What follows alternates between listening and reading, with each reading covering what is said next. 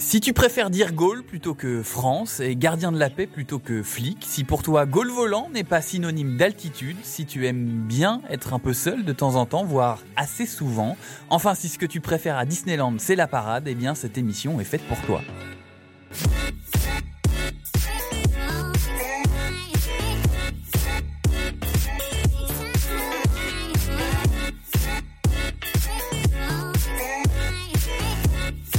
Bonjour, je suis Pierre Desmarais, bienvenue dans Rond Central. Pendant une demi-heure et accompagné d'un observateur et d'un acteur de la Ligue 1 Conforama, je vous donne les clés pour comprendre l'univers et le patrimoine du championnat de France. Aujourd'hui, nous allons nous intéresser à ce poste euh, si particulier de gardien. Ils sont deux, souvent trois dans un club, mais il n'y a qu'une place. Comment devient-on le seul, le numéro un, le gardien titulaire d'un club? Et comment vit-on le fait de ne jamais jouer?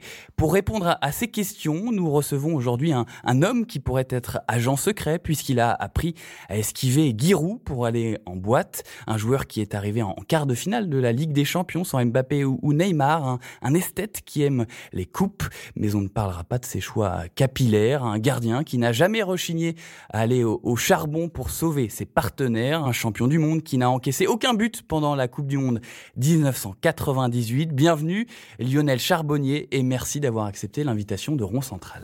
Merci à vous Pierre, merci, bonjour à tous. Avec nous, un journaliste qui officie notamment à la chaîne L'équipe. Contrairement à ce que son nom indique, il n'a jamais mis les pieds à Séville et a quitté le foyer parental depuis quelques années déjà. Tanguy Le Sévillier sera notre expert aujourd'hui. Et Tanguy, je crois que vous vous y connaissez un peu en gardien. Effectivement, Pierre, bonjour à tous. J'ai commencé ma carrière de footballeur en tant que gardien de but. Bon, après, j'ai vite, hein, vite évolué sur le terrain. Bon, alors tu vas nous présenter un peu la, thématique du jour, je crois, Tanguy. Oui, effectivement, on, va, on va parler effectivement de ce poste si particulier des, gardiens de but, où il y a tout le temps un deuxième gardien qui vous pousse continuellement à être meilleur pour euh, souvent prendre votre place. On va savoir un petit peu comment cette situation se déroule au quotidien, à l'entraînement et même pendant les matchs. Ok, ouais, très particulier, poste très particulier. Donc, euh, j'écoute euh, attentivement vos, questions et j'essaierai d'y répondre au mieux. Ouais. Eh bien, justement, quand on évoque le, poste de gardien de but, c'est souvent le, sentiment de solitude qui revient le plus souvent, en tout cas le, plus intuitivement. Alors, Lionel, toi qui as été gardien de but plus de 10 ans, notamment à Auxerre puis au Glasgow Rangers, est-ce qu'on est vraiment seul quand on est gardien?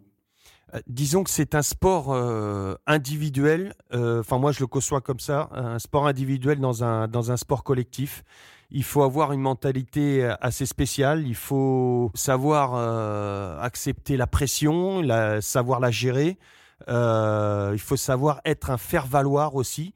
Je m'en explique pour le, par exemple, à l'entraînement, il faut jouer les coups à 200%. Quand il y a des frappes au but ou quand il y a des petits jeux, il faut être tout le temps à fond parce que si vous jouez pas le jeu, eh ben vous faites engueuler par vos copains, euh, soit par, ne serait-ce vos coéquipiers, mais aussi ceux qui sont en face de vous parce qu'ils ne progressent pas.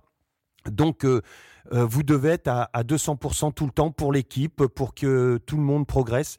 Et c'est c'est pas facile tous les jours, ouais, c'est vrai. Parce que quand eux ne sont pas bien, euh, nous on n'a rien on a rien le droit de dire. Les gardiens de but, euh, ils vous disent tout de suite. Moi, moi par exemple, ça m'est arrivé de dire, bah, vas-y, joue le jeu.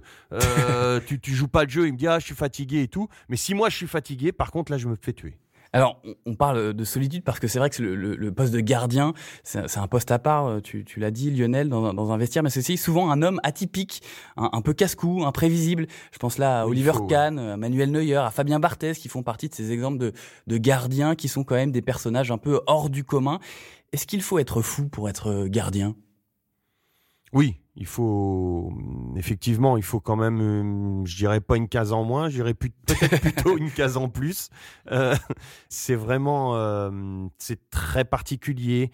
Alors la folie, oui, mais raisonner. Il faut, il faut être fou, mais il faut savoir maîtriser cette folie parce qu'on peut pas, on peut pas envoyer avec de la folie, on peut faire, on peut faire beaucoup de dégâts et on a trop de responsabilités.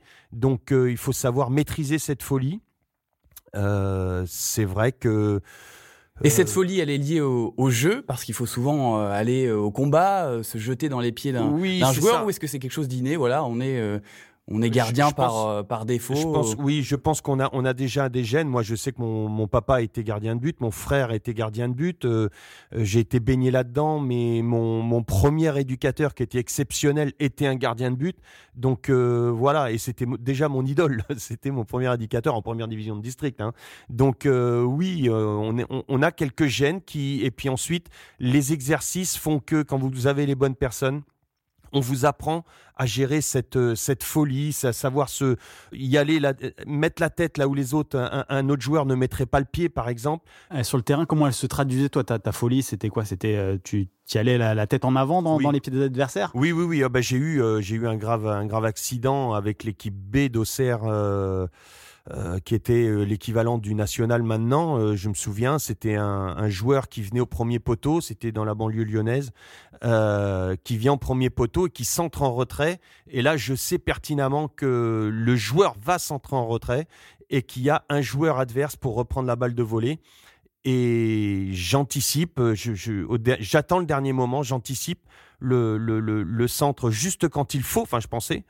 Et donc je prends le ballon, euh, en plongeant sur ma gauche, l'action venait de ma droite, je prends le ballon en direction de, ma ligne de 6 mètres et le joueur reprend le ballon de volée, sauf que j'ai pris le ballon avant lui et il a repris ma tête. Euh, donc là, c'est un peu le coup du lapin, vous avez la tête projetée en arrière, plus de son, plus d'image. Euh, c'est comme ça, je me suis réveillé, j'ai eu mon fracture de la C7. Donc chaos technique. chaos technique, je pouvais plus lever les bras. J'ai dit à mon entraîneur, j'ai dit mais coach, il me dit comment tu te sens? je sais qu'au au bout d'un, je me suis réveillé, ils étaient en train de me manipuler la tête. Euh, et donc euh, l'entraîneur, je lui dis, je lui dis, mais j'ai des fourmis dans les mains. Il me dit, ah, il reste trois minutes. Euh. Je dis, coach, je peux pas lever les bras. Il me dit, non, mais trois minutes, c'est bon, c'est bon, continue. J'ai dit bon ben oui, j'ai continué, sauf que dans les trois minutes, il y a eu il y a eu une contre-attaque de l'équipe adverse qui a frappé au-dessus de ma tête le, tir était cadré, j'ai jamais pu lever les mains. L'entraîneur me dit mais qu'est-ce que tu fais? J'ai dit mais coach, je, ne peux pas. Et on, personne se rendait compte de la gravité de, la chose. Donc un à un, euh, j'avais les boules. J'en voulais beaucoup à mon entraîneur, mais euh, lui s'en est voulu aussi après beaucoup parce que euh, dans le car, je suis tombé dans les pommes. J'ai après on m'a ramené. Donc c'est ouais, c'est quand même parfois très dangereux. Et, je peux vous dire que là, j'ai vraiment flippé ce jour-là. Et cette expérience-là, t'as pas vacciné justement de, de, ce poste? Au contraire, ça t'a donné encore plus envie de, retourner au combat C'est pas que ça m'a donné plus envie, ça m'a ça m'a fait un petit peu réfléchir. Euh, je me disais bon peut-être qu'il faut que je me mette encore un mètre devant le, joueur plutôt que de le laisser espérer me reprendre le, ma tête à la place du ballon. Euh, on apprend à gérer ces. Mais tu y as repensé euh, après sur la suite de ta carrière Ouais, ouais, j'y pense toujours parce qu'on a parlé à ce moment-là de euh, même de, de, fauteuils roulants et tout ça, j'avais très peur. J'entendais ça dans la, dans la salle, vous savez, où ils font la radio, euh, et personne voulait me l'annoncer. J'étais jeune et j'ai dit, mais c'est quoi ce truc? Et retomber dans les pommes, parce que là, là votre carrière, elle, est, elle peut être brisée, vous, votre rêve, ça va très vite. quoi. Et, qu'est-ce qui t'a motivé justement à retourner sur un, sur un terrain par la suite? Ce que je voulais faire depuis tout petit, j'étais déterminé. Euh, c'était mon objectif de devenir un joueur professionnel. Je, ne sais pas si j'étais professionnel à ce moment-là ou je l'ai été peut-être en fin d'année. C'était voilà, j'étais en passe, en tout cas dans les dans les débuts de euh, du professionnalisme. Et donc, euh, je voulais absolument y arriver. Donc, j'étais prêt à prendre tous les risques. Oui, il n'y avait pas de souci. Et tu y es retourné très vite sur, sur le terrain? J'ai eu euh, deux bons mois, deux bons mois d'arrêt et après progressivement, c'est vrai que les premiers les premiers plongeons, euh, vous avez peur de tout, même plonger sur un côté, vous avez même même s'il n'y a pas d'adversaire, mais ensuite, euh, bah, petit à petit, on reprend confiance. Il y a des gens, on est très bien encadré. Il y a, des gens qui sont là. J'avais Dominique Cuperli qui était l'adjoint de Giroud qui qui assume remettre en confiance, Bruno Martini aussi. Et, donc c'est reparti, c'est vite oublié quoi. Premier arrêt, le, plus dur c'est d'y retourner quand il y a retourner mettre la tête quand il y a beaucoup de jambes. Euh, la première fois, vous réfléchissez un petit peu, vous y allez un petit peu avec des pincettes, et puis ça passe, et donc la deuxième fois, vous y allez, il n'y a, plus de peur. Alors tu as, tu as parlé de Bruno Martini, parce que gardien de but, souvent, c'est un, un poste où on débute remplaçant. Toi, par exemple, tu as attendu quand même quelques années avant de passer euh, titulaire à 26-27 ans. Ah ouais, on peut dire ça, ouais. Mais parce qu'à l'époque, tu étais barré justement par euh, Bruno Martini, qui était lui-même international. Est-ce qu'à un moment, tu as douté, tu t'es dit que tu allais faire toute ta carrière en numéro 2 alors, douter, oui, Euh, numéro 2, je ne me sentais pas numéro 2 toute ma carrière. J'ai pas douté que j'allais faire euh, ma carrière de numéro 2 parce que déjà Giroud m'avait fait un plan de carrière. Bon là, il était un petit peu en retard euh, sur son plan de carrière, sur mon plan de carrière. Parce qu'il y avait au moins une ou deux années où j'aurais dû commencer à jouer, et notamment quand je, quand je remplace Bruno en 94, l'année de la, du premier sacre, du premier gros titre pour la JOCR. Euh, malheureusement, Bruno se blesse. Euh, il, a, une rupture des croisés et je joue. Je dois jouer 5-6 mois, euh, au moins 5 mois, je crois. Et donc, on a cette finale de, de, Coupe de France. On, est européen à la sortie de l'exercice. On gagne la Coupe de France. je me suis dit, ça y est. Et, et, je suis appelé par Gérard Rouillet en équipe de France au bout de 3-4 matchs. Donc, je me suis dit, ça y est, c'est bon. Je, euh, je suis lancé. Je suis lancé, ça va, ça va le faire. Euh, Bruno va partir peut-être. Euh, Bruno venait de signer un, contrat de, de, très longue, très longue durée. Donc j'ai dit bon bah voilà, comment, comment. Enfin, je comprenais pas qu'au mois de juin. à la reprise et notamment fin juin début juillet lors du premier match amical ce soit Bruno qui, qui reprenne je ne comprenais pas tout ça et, donc là je commençais à gamberger. Et quelle relation justement tu as eu avec Bruno Martini dans ces derniers instants où il était euh, vraiment le titulaire indiscutable? Alors j'ai demandé à Bruno parce que mon père était à, était à la fédération euh, et il avait vu un, avenant passer et j'ai demandé à Bruno, j'ai dit mais mon père a vu un, enfin j'ai pas dit mon père a vu un avenant, j'ai dit t'as signé un matin et il me dit. Euh, tu lui as dit, comment t'as signé Tu lui as dit comme ça Comme ça, comme ça. J'ai dit, mais Bruno parce que j'étais tout le temps un, petit peu en retard quoi, tout le temps prêt à 45, à, 8h45 il fallait être prêt, il fallait être en tenue. Donc moi j'arrivais à 40, je mettais 5 minutes donc j'étais prêt pour mes 45, mais normalement il fallait être dans le vestiaire à 8h30. Et lorsque je suis arrivé en train de me préparer comme ça. Euh, je dis bonjour à Bruno. Bien sûr, on, a beaucoup de respect l'un pour l'autre. Et je lui dis, euh, dis mais Bruno, euh, j'ai dit, t'as signé l'année dernière?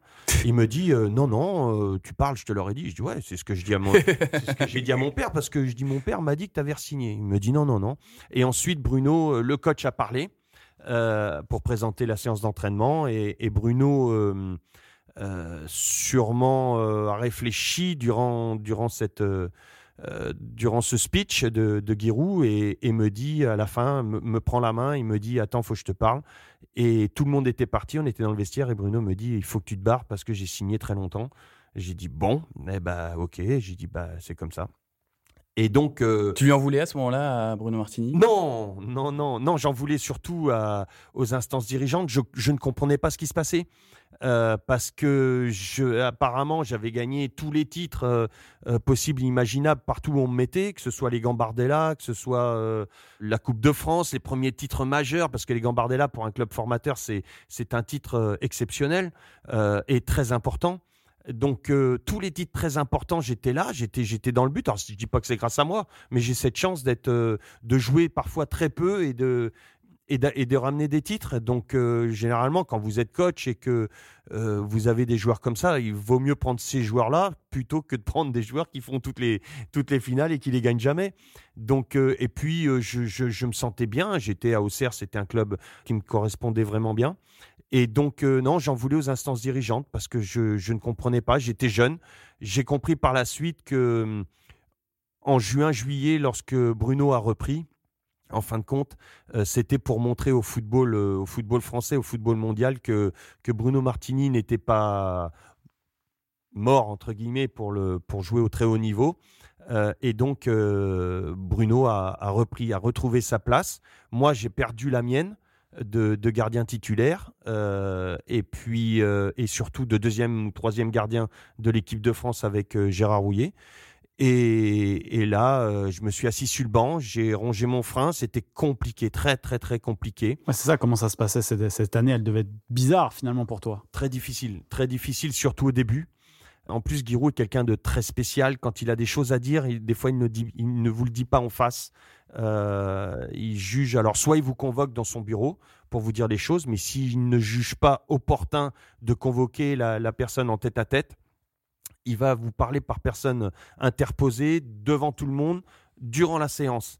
Et je me souviens d'une séance où effectivement euh, Bruno n'était pas bien, un petit jeu, voilà ce que je vous disais en, préambule, un petit jeu où les gardiens doivent être à 200% et Bruno n'était pas bien, comme ça arrive à, n'importe qui, euh, était en reprise. Et le petit jeu part en live parce que Bruno ne joue pas le jeu, les joueurs gueulent, euh, et à un moment donné, il y a une frappe de l'équipe adverse. Le 4-4, ça va très vite. Hein, vous savez, hein.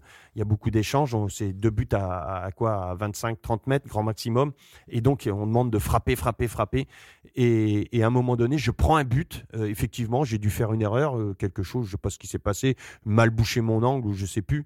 Et Giroud m'engueule alors que Bruno en avait fait 50 quoi dans le dans le petit jeu et là je pète un cap parce que dans cette situation là euh, à l'endroit de Giroud, à l'endroit de Martini Pour, euh, pour Giroud, enfin contre Giroud, parce que j'ai dit coach, je dis vous exagérez, j'ai dit euh, arrêtez un peu. il me dit non, et puis il part et il, commence à me sortir toutes les, les tout, le mauvais comportement qu'avait Bruno. Il me le reproche à moi.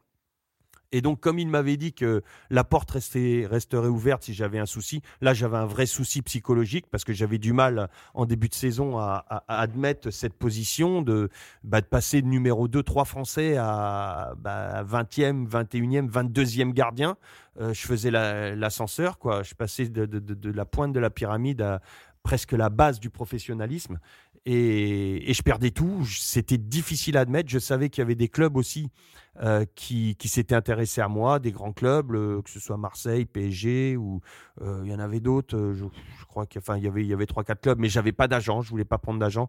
Puis à, Auxerre, on avait un agent, il s'appelait Giroud, donc euh, voilà, on pouvait pas trop pas trop parler, c'était tout bouclé. Il y avait pas l'arrêt Bosman, c'était pas du tout, on n'était pas du tout dans la même époque.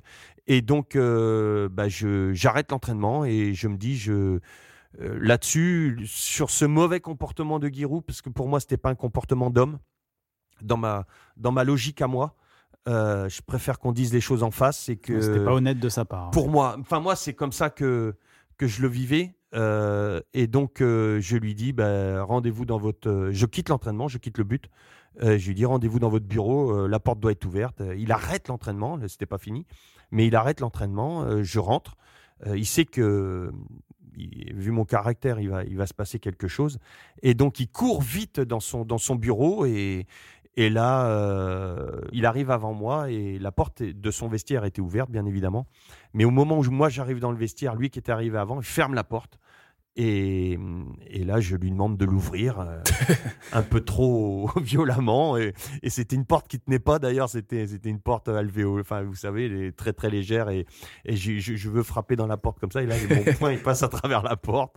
Et, voilà, il me dit calme-toi. Mais je pars, je pars du vestiaire. J'arrête le football. À ce moment-là, j'arrête le football. Pendant une semaine, j'ai arrêté le football. Je donne plus de son, plus d'image, plus rien. Je, je suis plus footballeur. Et tu te dis à ce moment-là, c'est terminé le foot pour moi? Oui, j'arrête. J'arrête parce que on en revient pour moi, il y a des on revient à la folie des gardiens, du coup. ouais, ouais, ouais, ouais, un tout petit peu.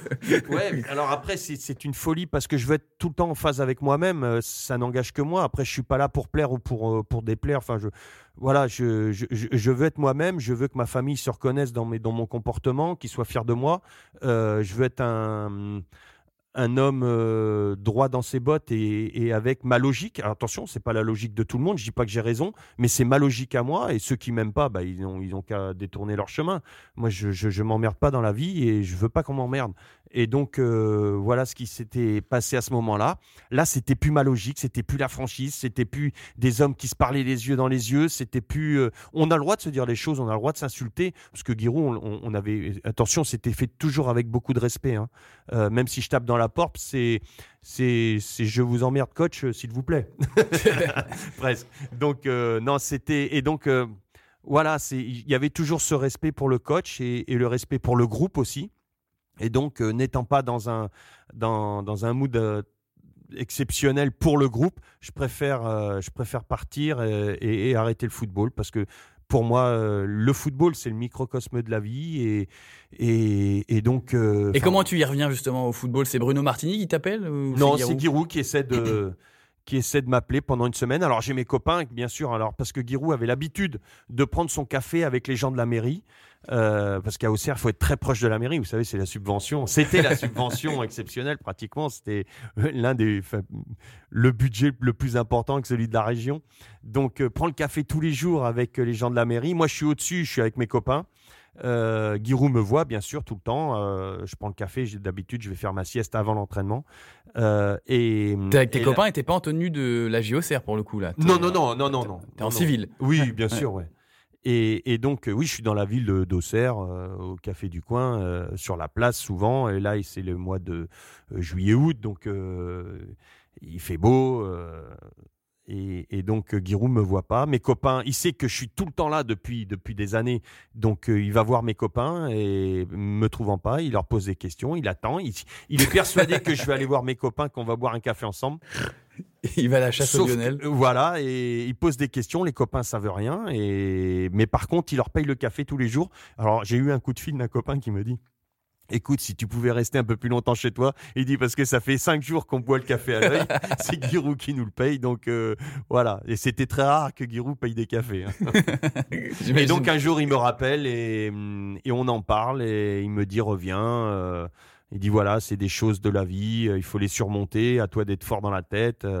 si tu remontes, si tu surmontes ça, voilà, tu vas en sortir plus fort. Il, il emploie les bons mots ma femme euh, Anna me dit euh, écoute, vas-y, reviens et, tu verras bien, ça finira par payer. Et donc. et combien de temps après tu prends la place Un an après. Je, je, suis moi en, vacances euh, en 95. Je suis en vacances à Saint-Tropez avec ma femme. On, se balade et puis là je vois. J'apprends par la presse, il y, a, il y, a, vous savez, un écriteau qui annonce la une, Bruno Martini à Montpellier. J'apprends comme ça que je deviens titulaire. Enfin, j'apprends. Non, je vois que Bruno part, mais pas d'autres signes de, vie. Je ne sais pas ce que je vais devenir. Donc euh, le, jour du rassemblement, de la reprise, je vais là-bas et je me retrouve gardien gardien titulaire numéro un. Tanguy, toi, tu as en, tête des exemples d'autres cohabitations euh, compliquées entre un gardien numéro un et un gardien numéro 2 alors compliqué, euh, pas, pas tant que ça. Franchement, il n'y a pas eu euh, beaucoup de. il y a une grosse solidarité entre. Ouais, voilà, il y a beaucoup de solidarité à, ce poste-là entre euh, gardien titulaire, gardien remplaçant. C'est souvent pour faire progresser de toute façon le numéro 1 et le numéro 2 doit continuellement être prêt. C'est vraiment ça qui, ressort de, de, toutes les recherches qu'on a pu faire, c'est que ce gardien remplaçant, voilà, il doit absolument toujours être à 200% et, et, pas forcément tirer le groupe vers le bas. Donc euh, il n'y a, pas beaucoup d'exemples, franchement, euh, de, gardiens où ça s'est mal passé euh, entre le numéro 1 et le numéro 2. Ouais, non, il y, a beaucoup de solidarité. Il y a eu Bruno m'a beaucoup aidé. J'ai eu avant, avant ça, j'ai eu, j'ai eu Joël Batz quand même. qui m'a énormément aidé aussi. Il y a beaucoup de solidarité. Et puis, attention, moi, Bruno, les 4-5 premières années de doublure, euh, Bruno était euh, numéro un européen. C'était, c'est un phénomène. Là, on est en train de parler de Bruno Martini ou de Joël Batz, les deux meilleurs gardiens européens, voire euh, mondiaux dans le top 10 mondial. Donc, c'était vraiment, y avait, j'ai appris beaucoup. Donc, par respect, on se doit de, bah, de travailler. Et puis, et puis surtout, le jour, si jamais il arrive quelque chose, il faut que le numéro 2 soit prêt. On n'est pas prêt comme ça en travaillant une semaine avant. Pour être prêt, il faut travailler longtemps. Est-ce qu'on se prépare vraiment à, comme si on allait jouer le match qui suit quand on est vraiment numéro 2, voire 3 Est-ce qu'on est vraiment prêt à jouer? Oui, oui, oui, oui, il faut, il faut, il, faut être prêt. Et on peut, on peut jouer n'importe quand. On peut jouer pendant le match. On peut jouer juste avant le match. Par exemple, euh, en euh, contre Dortmund, demi-finale de Coupe euh, de coupe d'Europe euh, à Auxerre. Giroud me dit match retour, on perd 2-0 à Dortmund et Giroud me dit juste avant la collation, il me dit Lionel, ce soir c'est toi qui joues. Et alors qu'elle allait, c'était Martini qui avait Bruno, joué. Bruno qui avait joué, qui avait arrêté un penalty d'ailleurs, qui avait empêché le 3-0. Et là, peut-être Bruno se sent pas bien, je sais pas ce qui se passe. Et contre toute attente, il me dit c'est toi qui joues. Et, et j'avais pas joué depuis longtemps. Et donc, fallait que je sois prêt. Euh, Giroud me dit on va gagner 2-0, on va aller au penalty et, hum, et, tu vas nous faire gagner. Parce que j'avais toujours gagné au penalty euh, depuis tout petit, depuis que, que, je jouais les titres avec, euh, avec la JOCR. Et donc, on, va, on gagne 2-0, on va au penalty, mais je n'arrête pas. Hein.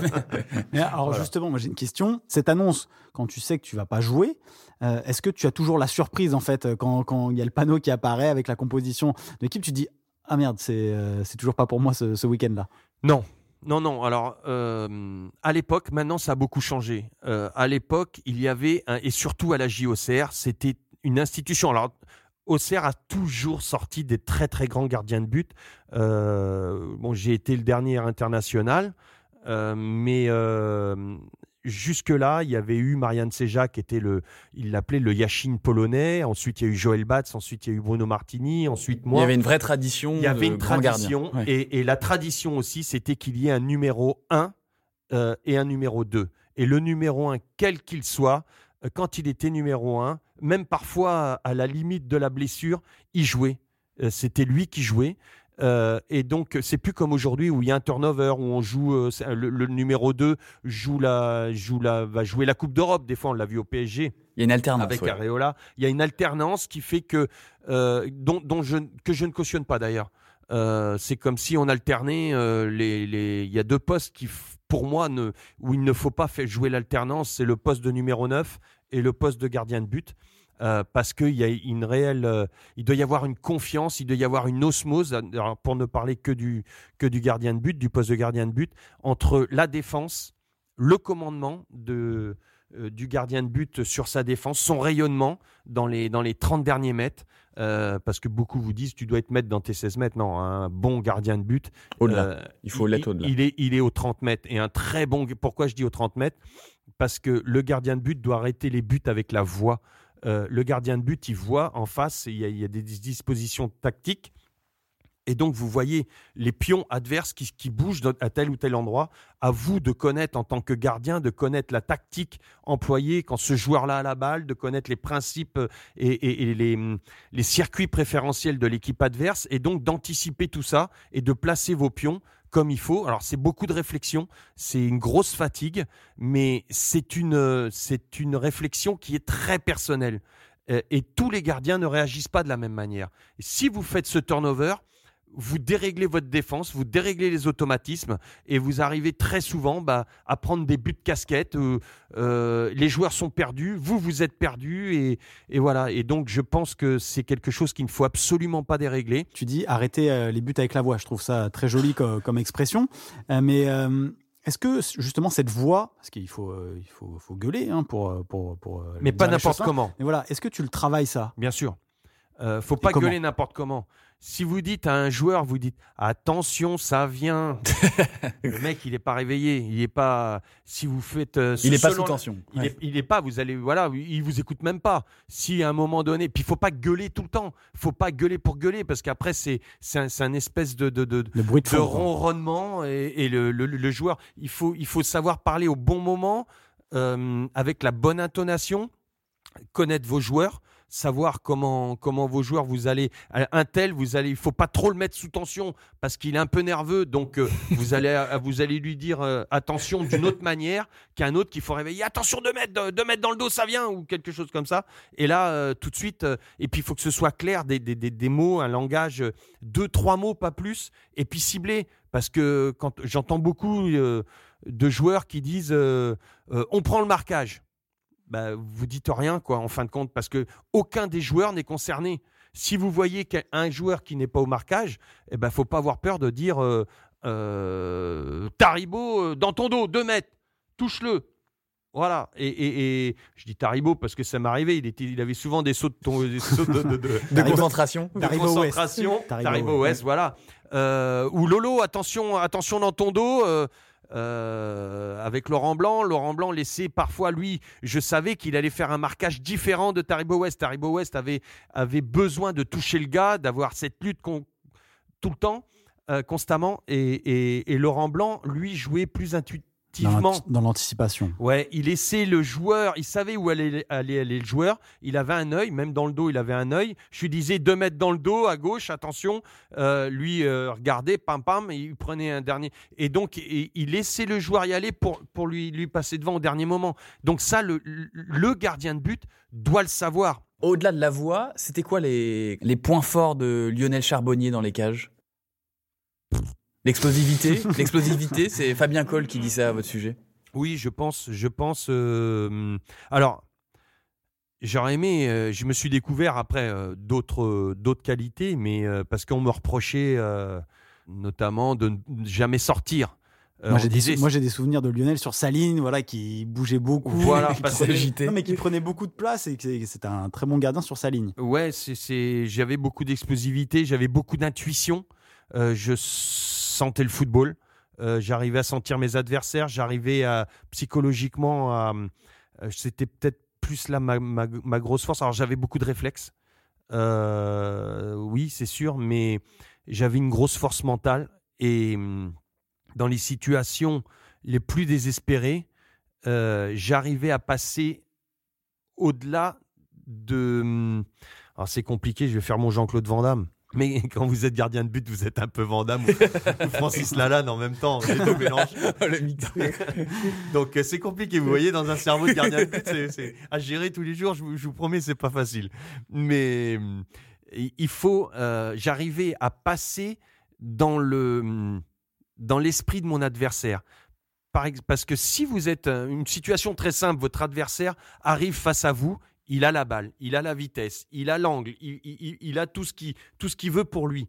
Normalement, c'est lui qui a gagné. Vous n'avez aucune chance en tant que gardien de but, il peut vous amener. Et là, il y a un moment donné, il faut capter, il faut être fort euh, déjà, euh, être plus fort que lui. Lui pense qu'il va marquer et, vous, vous devez penser plus fort que lui que vous allez l'arrêter et que vous allez l'amener là où, où, il va se sentir le plus en difficulté.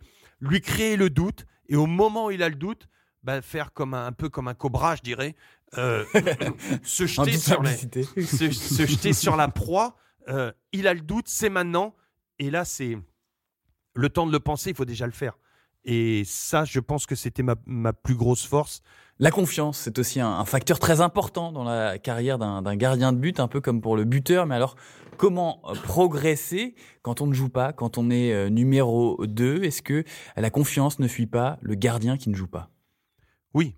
Alors, il y, a, deux phases. Hein. Y, a, lorsque vous, ne jouez pas et que c'est normal que vous ne jouez pas, vous le savez, si vous avez un petit peu d'humilité, vous savez que le numéro 1, euh, ben, il est meilleur que vous.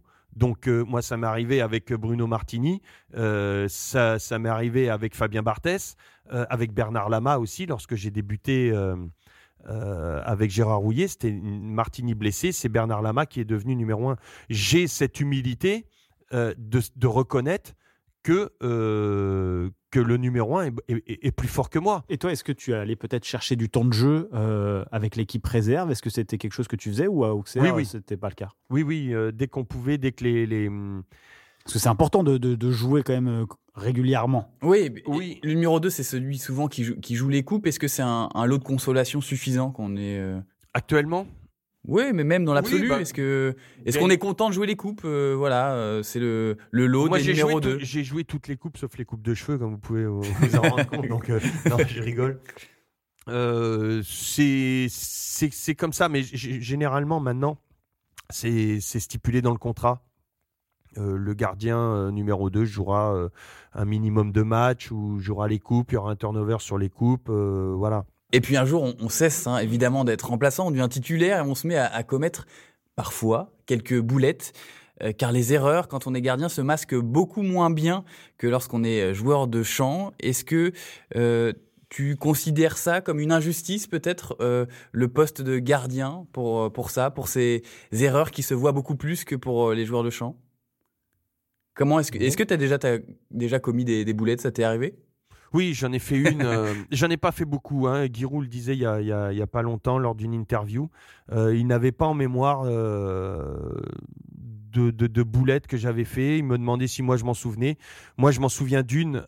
C'était mes débuts, mes débuts en plus au Vélodrome, mes, mes débuts en première division où j'étais, où là tout est différent de la troisième division, où tout va beaucoup plus vite. Et je me souviens d'un débordement de Waddle sur mon côté gauche. Euh, je regarde au milieu, je vois qu'il va, il va, il va centrer. Je regarde au milieu, il y a personne. Je vois Abedi Pelé qui est, complètement sur le côté droit, mais il est, il est long de, il est pratiquement à la médiane, le long de la ligne de touche opposée. Et Waddle centre. Je sais qu'il y a personne dans les, dans les 16 mètres. Donc je commence à anticiper. Il peut pas tirer. Je vois par rapport à la position de son corps, il peut pas tirer. Il ne peut que centrer. J'anticipe et là, euh, je, suis pratiquement à mon niveau, au niveau du point de penalty. Et il faut que je m'envole. Je suis tout seul dans ma tête. il faut que je m'envole au vélodrome euh, pour prendre ce, ballon, qui, ce centre qui est anodin. Je dis, bon, bah, comme il n'y a personne, je la laisse passer. Et donc, plutôt que de, plonger, de faire euh, ce qu'on appelle l'arrêt photo, euh, eh ben trop d'humilité, je ne fais pas l'arrêt photo, je flambe pas, j'enlève la main, comme ça j'accompagne, et tout d'un coup là je vois Abedi Pelé qui arrive, je ne sais pas d'où, pendant que je vois le ballon passer, il y a Abedi Pelé qui met la tête, et cette tête, elle, elle, elle, tape, il arrive à toute vitesse, cette tête, elle tape la, elle tape l'angle de la lucarne, donc pratiquement au 16 mètres, hein.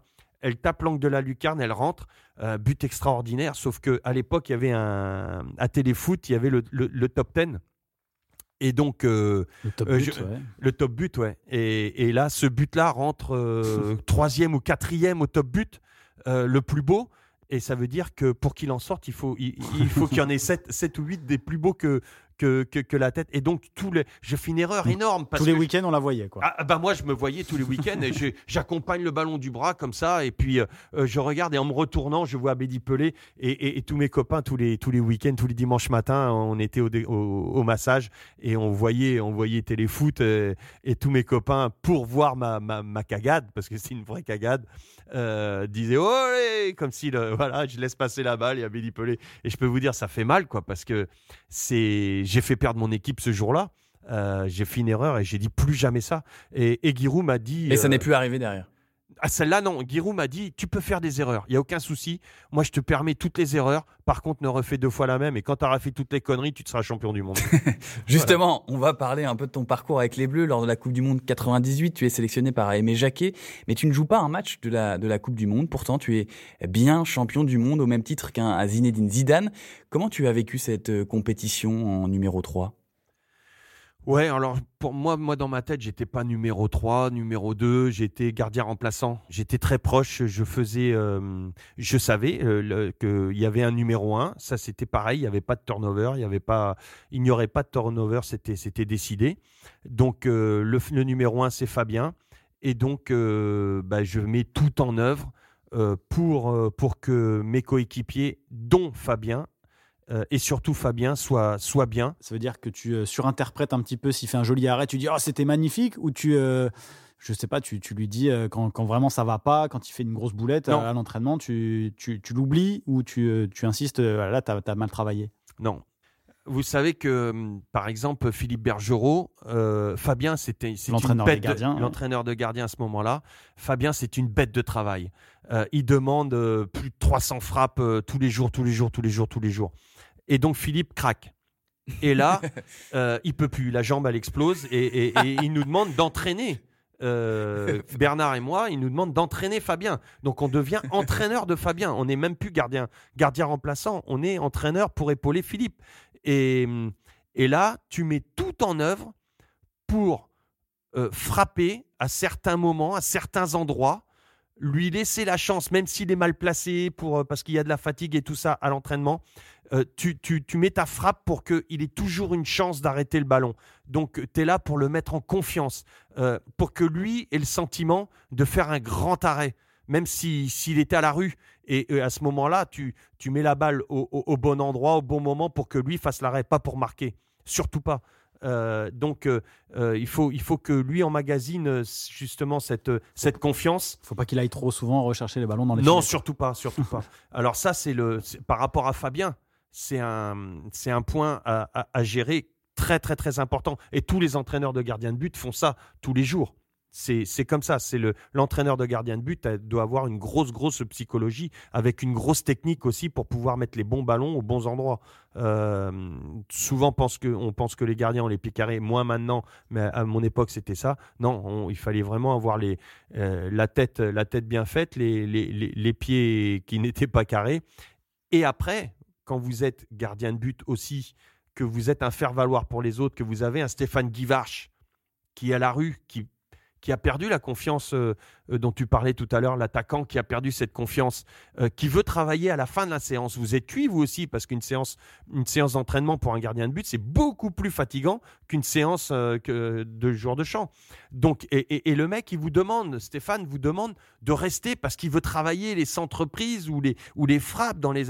Et puis, vous sentez, en plus Stéphane, on était en club, je sens que Stéphane, il est, il est vraiment pas bien psychologiquement. Et donc, euh, il tire la, première fois sur un centre prise, il fait une reprise, j'arrête le premier, j'arrête le deuxième, j'arrête le troisième. Et là, je me dis, putain, mais si j'arrête tout, il, il, va pas, il va pas prendre confiance. Donc, il faut passer dans un. Vous jouez un jeu de rôle. Mais c'est ça. Mais pas n'importe comment. Parce que si vous les laissez filer et qu'il lui, que lui a le sentiment que vous jouez pas le jeu, ça va pas lui donner confiance. Donc, ça va être encore pire. Il faut jouer un jeu de rôle où vous faites semblant de jouer à fond. Euh, pour que lui se dise oh la vache il a joué à fond le gardien euh, charbonnier euh, il a joué le truc à fond je lui ai quand même mis ouais ouais c'est bien et puis là tout d'un coup au bout de 3-4 il fait t'as vu ce que je t'ai mis et tout tu dis ouais ouais et, et, et là t'as les boules parce que tu sais que toi tu lui arrêtes tout normalement et, et le mec en plus il te chambre parce qu'il va te faire un piqué et là tu dis tu relativises tout, et tu te dis, euh, ok, ah putain, qu'est-ce que t'as été fort, euh. et puis tu prends sur toi, et, tu dis, mais t'as envie de le tuer, parce que en plus tu sais toi que tu lui arrêtes tout si jamais, et, en plus tu te fais chambrer. Mais là c'est compliqué psychologiquement. Mais t'as quand même été bon, parce qu'au final il n'a pas marqué un but de la Coupe du Monde, et le, malheureux. Il non, non, c'est vrai, c'est malheureux, mais euh, c'est vrai que s'il avait marqué au moins un but, ça aurait été tout à fait différent pour lui après. Dans une interview, j'ai lu que tu disais que un gardien de but, c'est 70% de l'équipe. C'est aussi pour cette part-là, cette part psychologique, pour bien sûr, euh, bien sûr. faire partie vraiment d'un groupe et, euh, et, le pousser vers, le haut. Vers le haut, tout le temps, qu'il soit remplaçant ou titulaire, un gardien de but, déjà, vous êtes généralement un, un, leader. Euh, bon, pour parler de l'équipe de France, tous les, tous, les, tous, les, tous les joueurs qui sont sélectionnés sont quasiment 70% euh, sont des vrais leaders de vestiaire. Moi, au CR, j'étais un, vrai leader de vestiaire. J'avais, euh, j'ai porté pas mal de fois le, le, le, brassard euh, pour ça, pour tirer le groupe vers le haut et tout. Et là, vous arrivez en équipe de France, vous êtes un vrai leader chez vous. Vous faites les coupes d'Europe, vous gagnez les titres et tout ça avec votre club. Et tout d'un coup, vous arrivez en équipe de France, vous avez cette âme, cette mentalité de leader. Donc vous devez, vous devez continuer de la garder. Mais attention, il faut savoir trouver votre place parce que vous n'êtes qu'un remplaçant. Vous ne devez pas être plus leader que les leaders qui, jouent le match. Donc il faut savoir se mettre dans les bonnes cases, au bon endroit, savoir parler où il faut, quand il faut. Euh, et ça, c'est aussi, c'est un métier. C'est hum, euh, avoir ce recul sur soi-même pour savoir se placer au bon endroit. Pas trop en retrait, parce que vous servez à rien, pas faire la gueule, mais euh, voilà, avoir ce, comportement-là. Et si vous ne l'avez pas, si vous n'êtes plus capable de vous juger, euh, de vous jauger dans ce groupe, je pense qu'il vaut mieux partir et laisser la place à un autre qui va faire mieux le métier que vous. Allez, avant de se quitter, Lionel Tanguy, je vais vous demander de nous donner un conseil euh, à nous, auditeurs, qui voudraient devenir de, bons gardiens de but. Tanguy, on, commence avec toi. Ah quelle qualité il faut avoir pour être un bon gardien? Bah, on en a parlé un petit peu tout à l'heure, mais euh, déjà une très très bonne communication. C'est, je pense que c'est euh, là l'essentiel en tout cas pour un gardien. Hormis évidemment les qualités euh, de, réflexe qu'on peut avoir sur sur la ligne de but, ou même cette non peur qu'il faut pour aller au duel. Mais moi je trouve que c'est vraiment la communication qui, qui est essentielle et avoir effectivement, si on est numéro 2, comme l'a dit Lionel très très bien pendant toute cette émission, c'est avoir ce recul nécessaire pour mettre en avant le numéro 1. Et toi, Lionel, tu, garderais, tu garderais quoi comme, euh, comme qualité? Tanguy a, tout dit, euh, c'est exactement ça. Il a, bien, il a bien défini le poste, c'est la personnalité. Il euh, faut avoir beaucoup de personnalité, et, mais savoir ne pas, ne pas en abuser. savoir quand est-ce qu'il faut s'affirmer, que ce soit dans les, dans les, quand on va commander sa défense ou commander dans le vestiaire ou en dehors du vestiaire aussi, parce que c'est très important. Quelle attitude avoir, quelle posture avoir, parce qu'il y a de la communication, ce n'est pas que verbal. Il faut aussi euh, euh, cette, cette, communication gestuelle, euh, ces attitudes qui font aussi que bah, vos, vos, partenaires savent que quand vous avez cette attitude-là, eh ben, vous êtes dans tel état d'esprit. De, parce que souvent, quand vous jouez devant 70 000, 80 000, eh ben, vous avez beau gueuler, euh, ils vous entendent pas. Mais par votre posture, vos, gars vous regardent, votre défense vous regarde, vos coéquipiers vous regardent, et, par cette posture, ils savent déjà, par tel regard, ils savent déjà ce que vous voulez dire.